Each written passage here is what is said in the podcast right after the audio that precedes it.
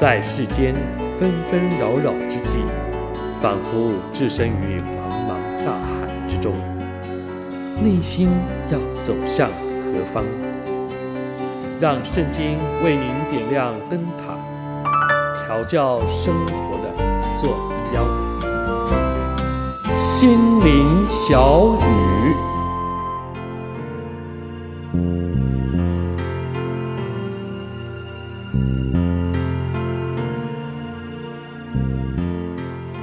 亲爱的朋友、弟兄姐妹，大家好，欢迎又来到心灵小雨的时刻，我是志阳。不晓得呢，我们是否有过这样的经验呢？就是啊，因为一些疏忽而错失了一些重要消息或者好机会。我记得啊，在我们当学生的时候呢，因为通勤上学嘛，再加上平时读书呢，时常熬夜，以至于常常在公车上不经意的就打起瞌睡了。好几次呢，啊，可能因为嗯睡太沉了，所以就过了要下车的站，却不知道，最后要不走路回来。就是重新搭着反向的公车到应该下车的地点，这当然给自己造成许多的麻烦。轻的话呢是多浪费时间，重的话呢就是误了时间，好像上学就迟到了。这也让我们晓得这个措施呢会带来的影响。而说到这个措施啊，在啊、呃、圣经路加福音第九章第二十八到四十四节里面。也记载了门徒错失了他们即将要面对一个重要计划的一个预告。那就让我们一起先来听这段的经文，在路加福音第九章二十八到四十四节，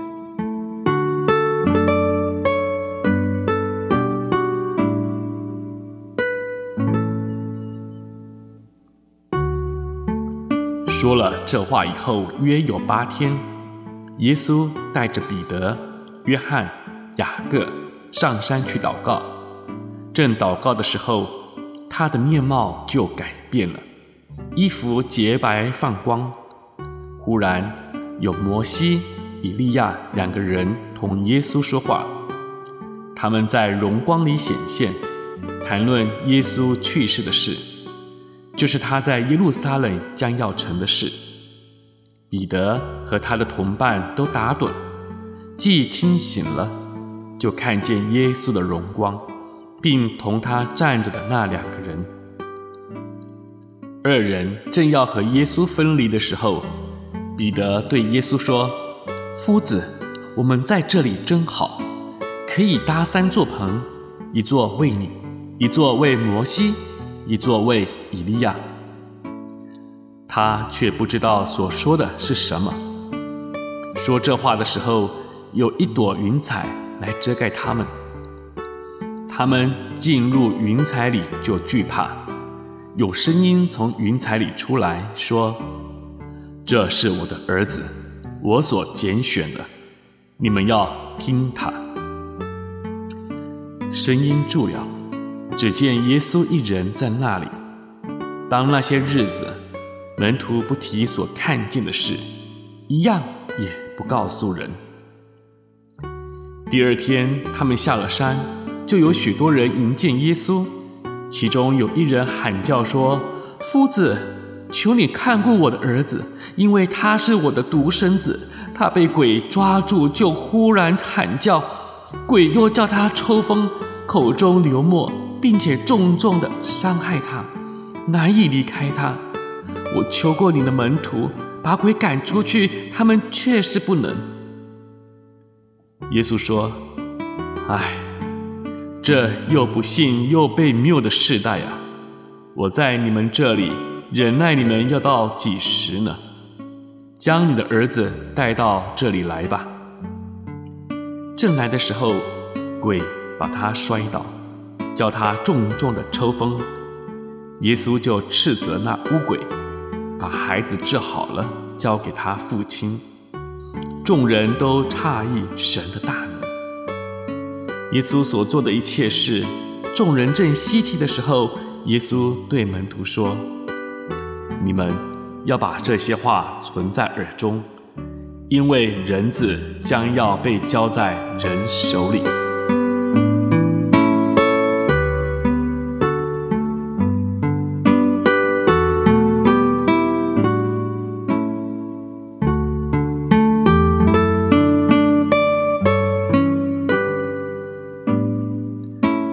这段经文呢，是有关于在变相山上呢所发生的事情的记载。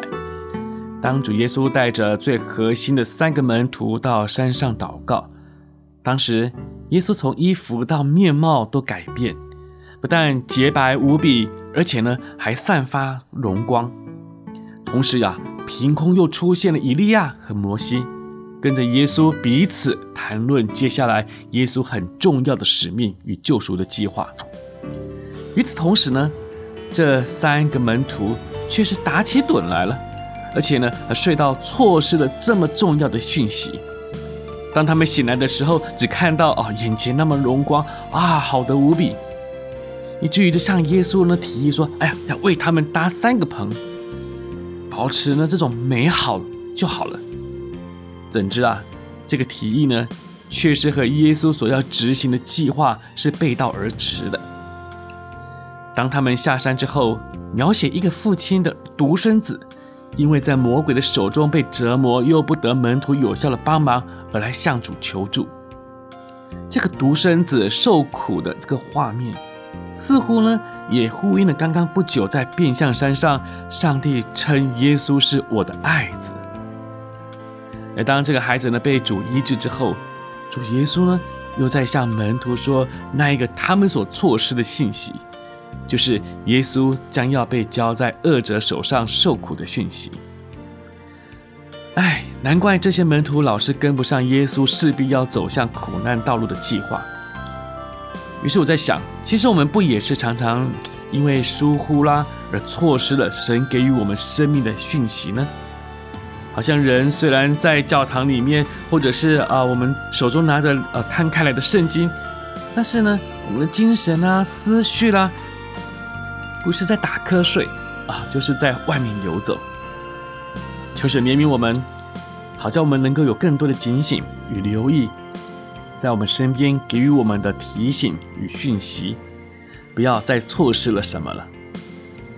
亲爱的朋友、弟兄姐妹，让我们彼此鼓励，彼此的打气，彼此的提醒，好吗？好了，又到了我们心灵小语的尾声，但愿神祝福我们。有一个警醒的一天，不要再错失良机。愿神祝福您，我们心灵小语下回再会。我是志阳。